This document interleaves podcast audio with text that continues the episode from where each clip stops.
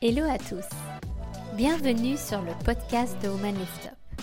Mon objectif avec le podcast de Woman Lift Up est de vous permettre de vous nourrir grâce au parcours de mes invités.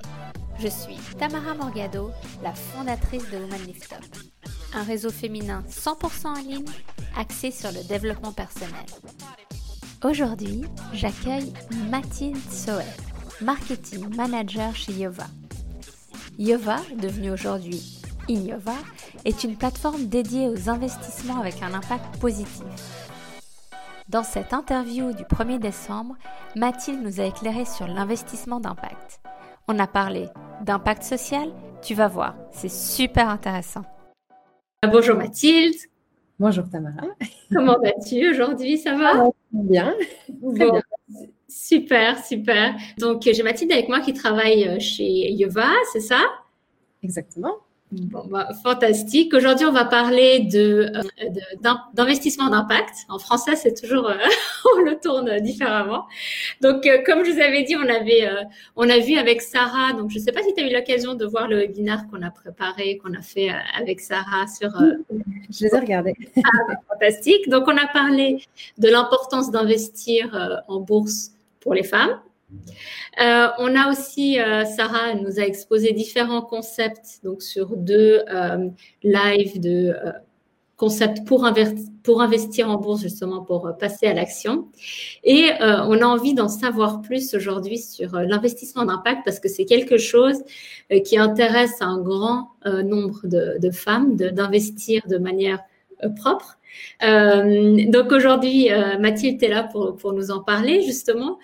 Euh, parce que Yova, c'est quoi? C'est euh, la première plateforme suisse d'investissement d'impact.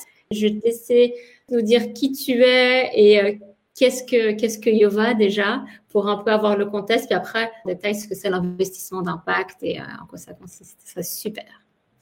Merci beaucoup. Déjà, je suis ravie d'être là. C'est super euh, de pouvoir faire, euh, en plus, cette présentation en français. J'ai l'habitude de toujours euh, la faire en anglais, étant la, représentante français, française de, Yova. pour vous en dire un petit peu plus sur moi et sur Yova, ça fait maintenant plus d'un an que je travaille pour Yova. Je, gère toute l'équipe marketing, mais aussi j'ai un deuxième casquette, on va dire. C'est que quand je suis arrivée chez Yova, le site internet était seulement en allemand et en anglais. C'était mon premier projet finalement de rendre Yova disponible en Romandie et à nos utilisateurs français. Euh, pour vous en dire un petit peu plus sur euh, Yova, je ne sais pas si vous connaissez déjà l'entreprise ou non. Euh, Yova a à peu près trois ans et demi d'existence.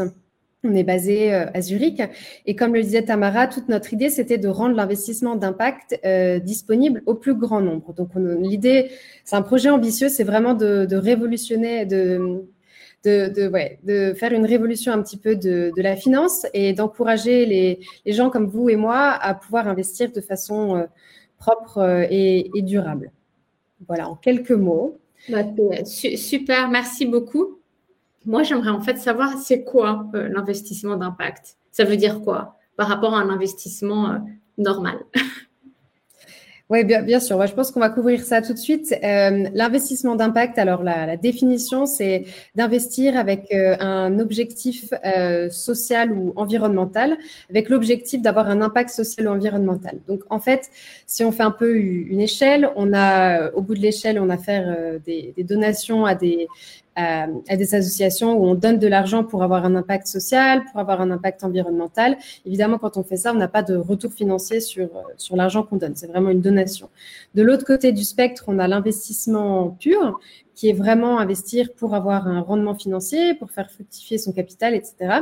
Et l'investissement d'impact, c'est vraiment au milieu.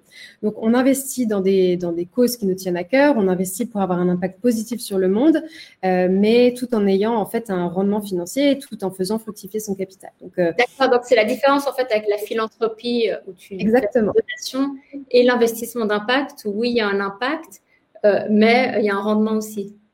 Exactement. D'accord. Bon, bah super. Et alors, concrètement, euh, comment, comment, comment vous faites? Ça veut dire que vous sélectionnez des entreprises à, impact social euh, Vous avez des notes? Comment, ça se fait concrètement en fait? Oui, euh, peut-être que je peux commencer un petit peu par expliquer finalement pourquoi, enfin, qu'est-ce qui existe sur le paysage suisse et, et comment on fait les choses un peu différemment Parce que euh, l'investissement d'impact, finalement, comme, euh, comme je viens de l'expliquer, euh, est pas vraiment accessible. Parce qu'en fait, euh, il y a peu d'options qui existent actuellement sur le marché suisse.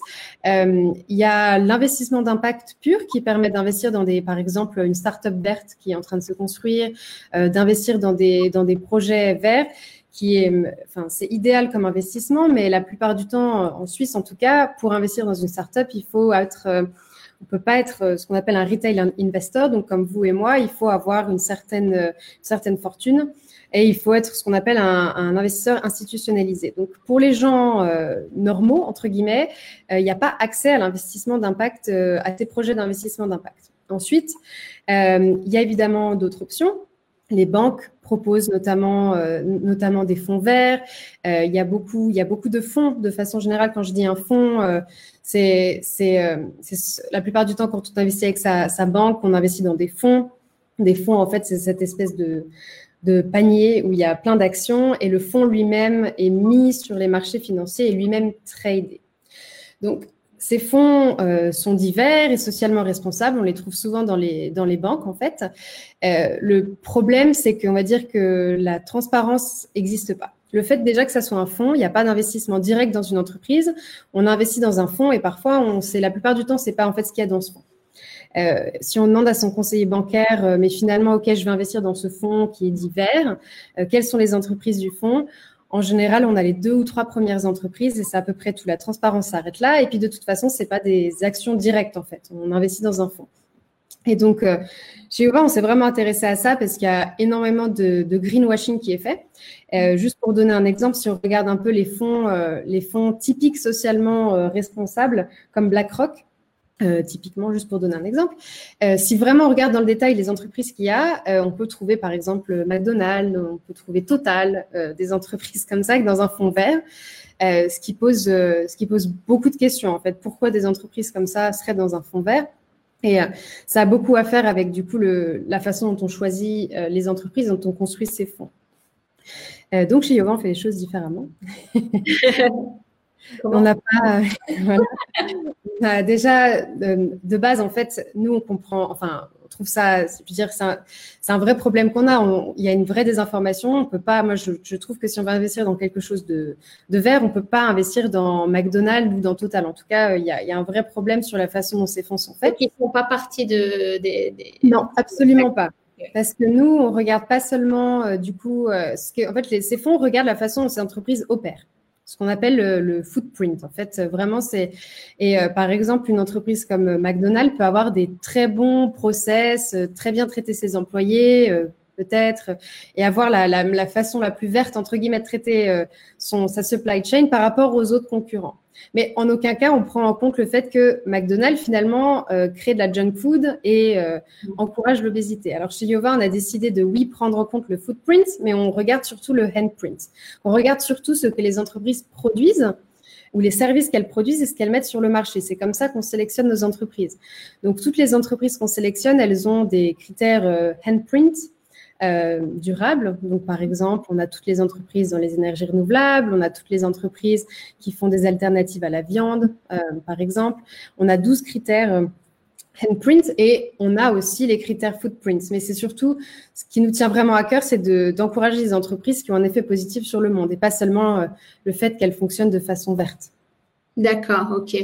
Ok, donc vous faites, vous allez vraiment regarder l'entreprise de haut en bas, de regarder vraiment C'est comme ça que vous pouvez aussi matcher avec euh, le profil du, euh, de la personne qui, qui, a investi selon ses préférences.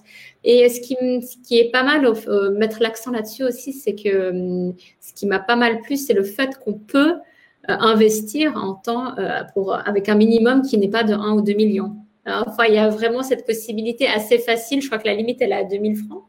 Exactement. et même si tu n'as pas 2000 francs, tu peux faire des versements jusqu'à 2000 francs et c'est pas investi. C'est quelque chose que ça te force un peu à, épargner. Je trouve ça euh, bah, très bien parce que ça, ça montre que c'est ouvert à tout le monde. Il n'y a pas vraiment de sélection euh, dans, l'investissement d'impact et euh, je trouve ça. Je trouve super. Bah, alors, merci, merci à Mathilde. tu restes à, disposition, j'imagine, s'il y a la moindre question. Vous pouvez aller voir le site. Il y a des super webinaires justement qui sont proposés sur le sujet. Un grand merci Mathilde.